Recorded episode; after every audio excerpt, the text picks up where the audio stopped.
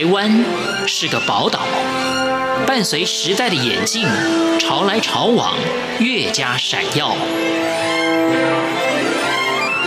欢迎收听《潮台湾》，发现台湾的美好。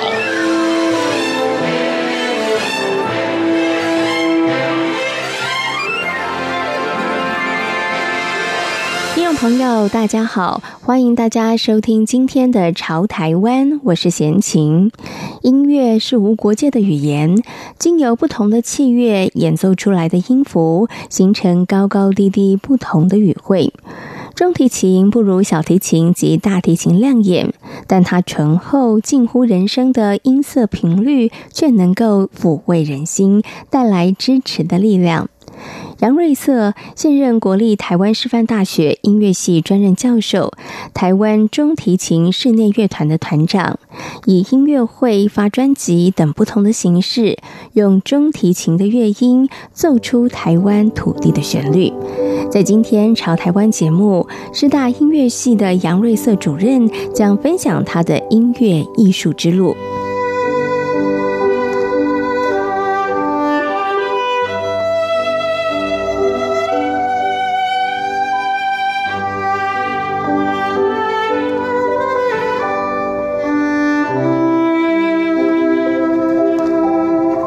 得大家都以为会拉琴，把音符啊，把节奏声声音拉出来，就是所谓的会演奏。那我常常觉得，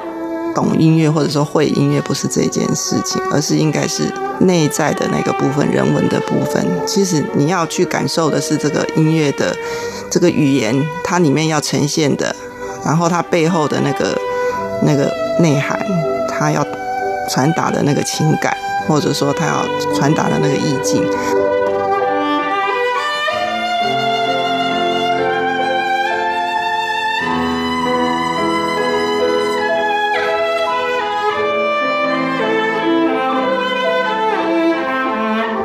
从小，杨瑞瑟接触学习小提琴，直到接触中提琴的音色之后，他深深被吸引。升高三前夕，他将中提琴改为主修，后来顺利考取师大音乐系。师大毕业后，获得教育部公费留学奖学金到法国求学，同时在法国的巴黎师范音乐学院荣获高级演奏家的文凭。我觉得这两个乐器就像孪生姐妹一样，乍看之下很像，但是其实它是有一点不一样的。我常常是用女高音跟女中音来呃来表达，就是因为小提琴的声音其实是比较高，那。中提琴声音就比较中音一点，嗯，那可是它又是不可或缺的。虽然它好像在乐团里面，我们看起来好像远远看，哎，也是放在脖子上啦，嗯，好像跟小提琴就是一样，但是它就是大一点，所以它音域就比较低。嗯，可是它真的很温暖，很有，呃，就是最接近人声的一种音域啊，而且又非常的内敛。所以后来为什么选择了中提琴？因为它就是。非常的有味道，那我特别喜欢它的那种，就是很很有内敛的这种感觉跟音色。他的乐曲不只是音域比较低，而且他非常可以表达出一种内心的一种，好像很内在的感觉，所以我特别喜欢这个乐器。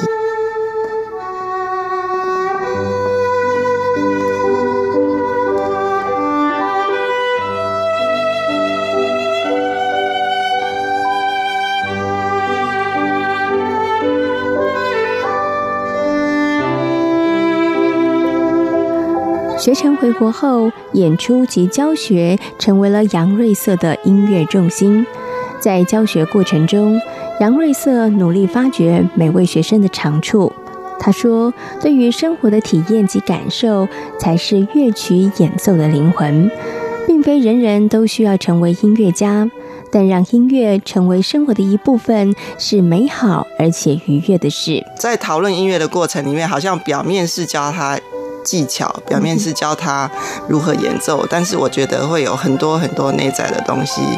呃，跑出来。因为我觉得其实很有趣的地方是一一个怎样的人，他就演奏出怎样的音乐。所以，我们教的应该不只是技巧，而且教的是音乐。那但是，但是牵涉到音乐的时候，你就牵涉到这个人。所以，我对人是很有兴趣的。所以，我就觉得说，我也，我也在教职上面觉得是非常的，感觉是非常有趣的一件工作。嗯，我想认真就是一种最重要的态度。那我觉得我。呃，在大呃教大学部的学生的时候，我不会觉得说，我希望他们每个人都成为音乐家，嗯啊，因为真的是一条艰难的跟很狭窄的路。嗯，那但是我觉得我的责任是要挖掘出所有学生的潜力到底是在哪里。嗯，所以我其实后来我的有的学生，我就觉得说啊，有的人真的好棒，他可以，后来他很会呃写剧本，然后后来他也去呃台北爱乐广播电台当。呃，主持人哈，然后也有学生就是哦，很会做问卷调查，很会写文案，那后后来就当了在在文化部当呃职员，因为他就是高考马上就及格。那我是觉得说，鼓励他们跟做跟音乐有关系的各样的工作，拓展他们的可能性，这这个是我觉得很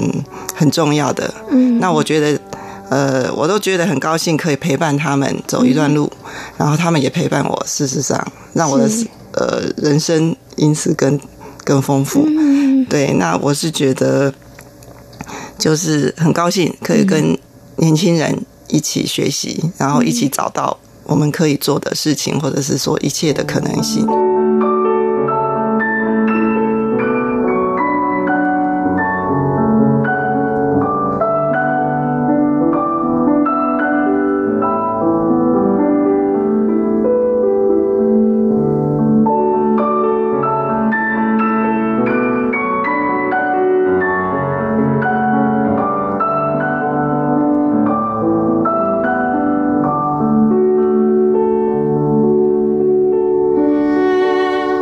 零一二年起，杨瑞色希望消弭城乡文化资源的差异，让更多的孩子感受到音乐的美好。因此，他带领弦乐四重奏到台湾各个地区的偏乡学校进行义务演出。截至目前为止，足迹已经遍齐了中小学校高达上百所。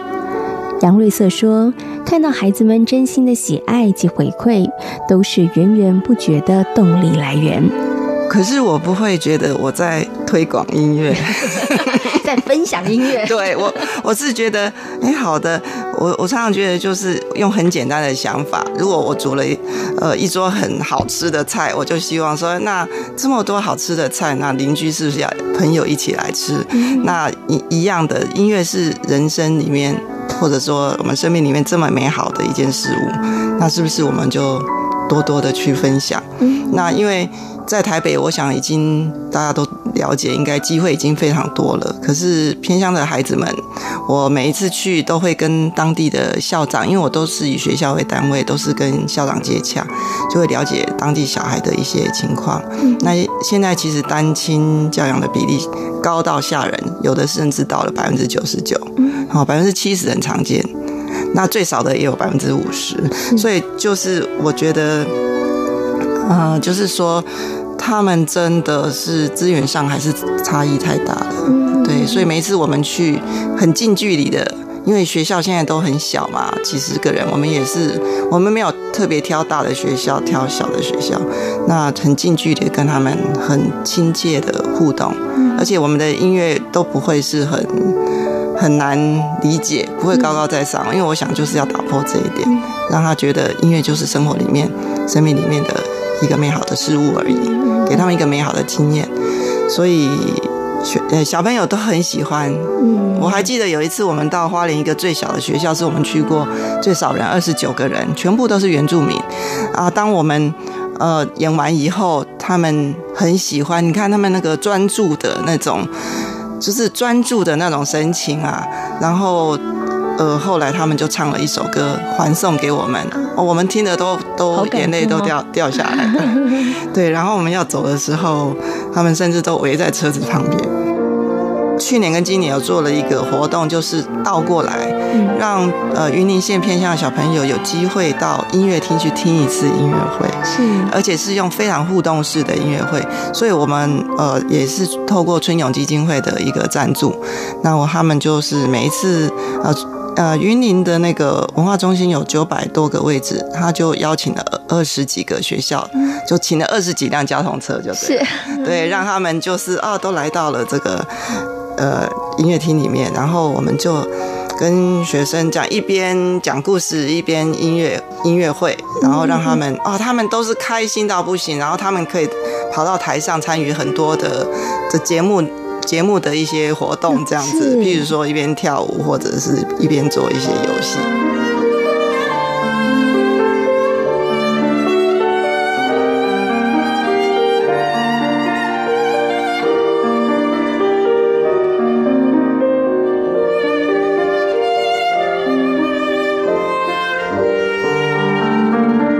采歌是台湾首张中提琴演奏专辑。也是杨瑞色在二零一五年与钢琴家廖角涵合作的作品。之后，他们陆续发行了《弦中之歌》《心灵一》《心灵二》《对话六乘六》等专辑。专辑内容从中提琴的经典作品到台湾传统民谣的重新诠释。除了发行专辑之外，杨瑞色也策划了以台湾为主题的系列音乐会，用音乐说台湾在地的故事。现现在其实都呃，世界已经一家了嘛，好、嗯，那我想渐渐大家很多元素都融合了。那西洋的古典音乐，哎，我想它也可以拿来用呃现在的语汇去讲过去的。故事，所以我就想说用，呃，我是我是一个学习西洋古典音乐的人，但是，呃，我是一个台湾人，所以我想我应该把这样的元素放到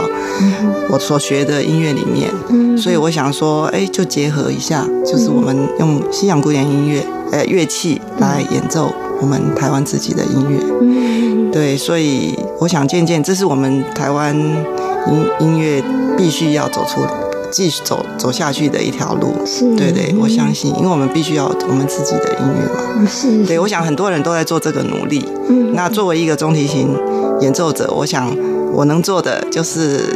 呃，用中提琴来演绎这样子的我们台湾自己的元素的音乐，这样。嗯，其实也受到。呃，很好的回响，大家都很喜欢。是，因为我想弦乐的特性，而且尤其是中提琴，它就是很温暖嘛，嗯，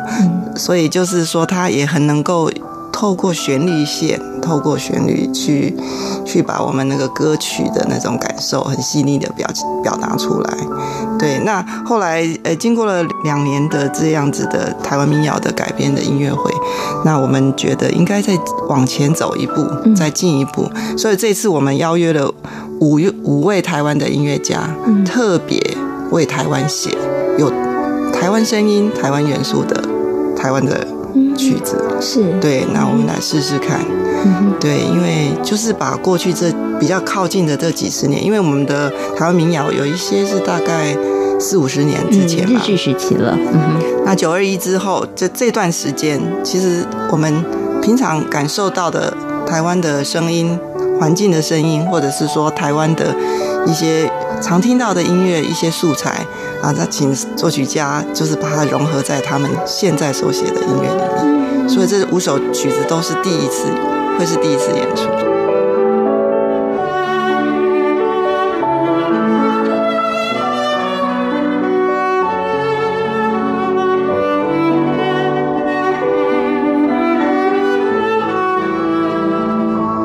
除了音乐外，绘画也是杨瑞色生活中不可或缺的。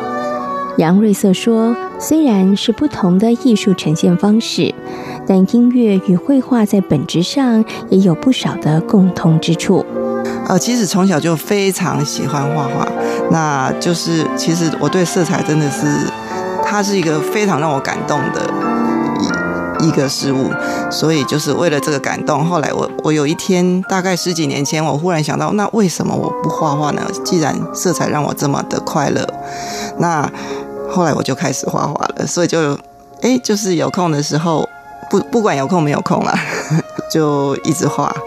今天来到潮台湾，跟大家分享的是师大音乐系的专任教授杨瑞色。感谢大家今天的收听，我们下回同一时间空中再会。